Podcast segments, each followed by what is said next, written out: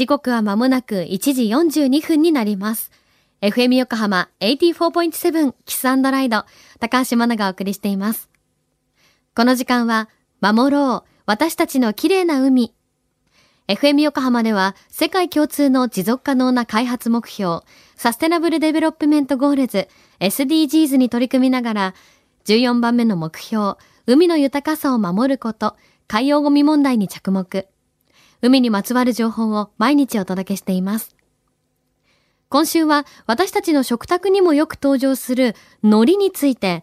全国漁連海苔事業推進協議会の福士博隆さんのインタビューです。皆さんは海苔どのくらい食べていますか？今日は海苔の歴史、そして世界の海苔事情についても教えていただきましょう。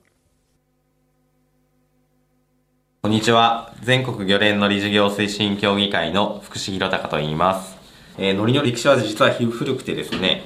まあ、平安時代には食べられてたという記録があります。で、また、まあ、江戸時代には、まあ、海苔が好物だった徳川家康に、まあ、新鮮な海苔を献上するために、品川、大森を中心とする東京湾で、まあ、養殖が始まったと言われております。で、この頃はですね、養殖技術が確立されておりませんでしたので、海苔が取れるかどうかは運任せであったことから、長い間運草と呼ばれていたといったような歴史があります。でそんな中でですね、冬に海苔が育つことは分かっていましたが、え長い間、夏の間、海苔がどこにいるかは分かっていませんでした。えそんな中で1949年に研究者によって夏は貝殻の中で過ごすことが分かりました。えそこから養殖技術が飛躍的に向上して生産量が増加していったといったような歴史があります。えー、海苔は日本の他に韓国と中国で生産されています。えー、最も海苔を生産しているのは韓国です。え韓国は世界中に海苔を輸出しています。えー、また意外かもしれませんが、タイでは、え、水産加工が盛んで、海苔も様々なフレーバーをつけて世界中に販売されています。和食も世界中で食べられてまして、まあ、寿司やおにぎりには欠かせない食材として日本からも輸出されています。世界で食べられている量って言いますと、まあ、まあ生産量イコールとして考えると、まあ、韓国が150億ぐらいで、まあ、日本が60億ぐらいで、で、まあ、中国が日本よりちょっと少なくて、まあ、50億とかそれぐらいってまあ言われているので、シャワーセットも250、60億とか、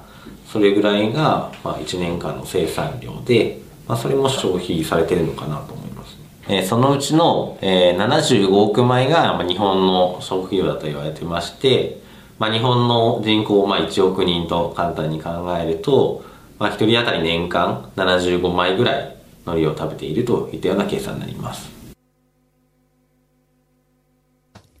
福士さん、ありがとうございました。中国、韓国でも多く作られている海苔。あと意外だったのが、タイの海苔。え、こちら、エビのフレーバーのものを実は先ほどいただいておいたんですけれども、薄いおせんべいとして食べたいぐらい味がしっかりついていて美味しいものでした。え年間日本人は1人当たり75枚ぐらい海苔を食べているというお話もありましたが、今回お話伺っている福士さんの部署の方々は年間200枚は食べられているそうです。えち、さらに、東は焼き海苔が主流ですが、西は味海苔での消費が多いとのこと。あとは、三重県あたりを境に、コンビニなどのおにぎりの海苔も味付け海苔に変わっていくそうです。今日のお話、後ほど FM 横浜特設サイト、海を守ろうからも聞くことができます。ぜひチェックしてみてください。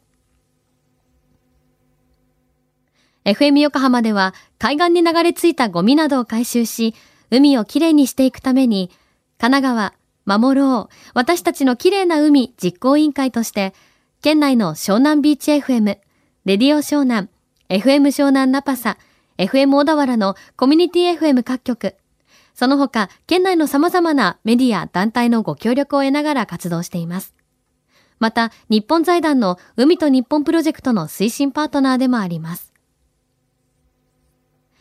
FM 横浜守ろう。私たちの綺麗な海、チェンジフォーザブルー。明日は海苔の養殖についてお届けします。お楽しみに。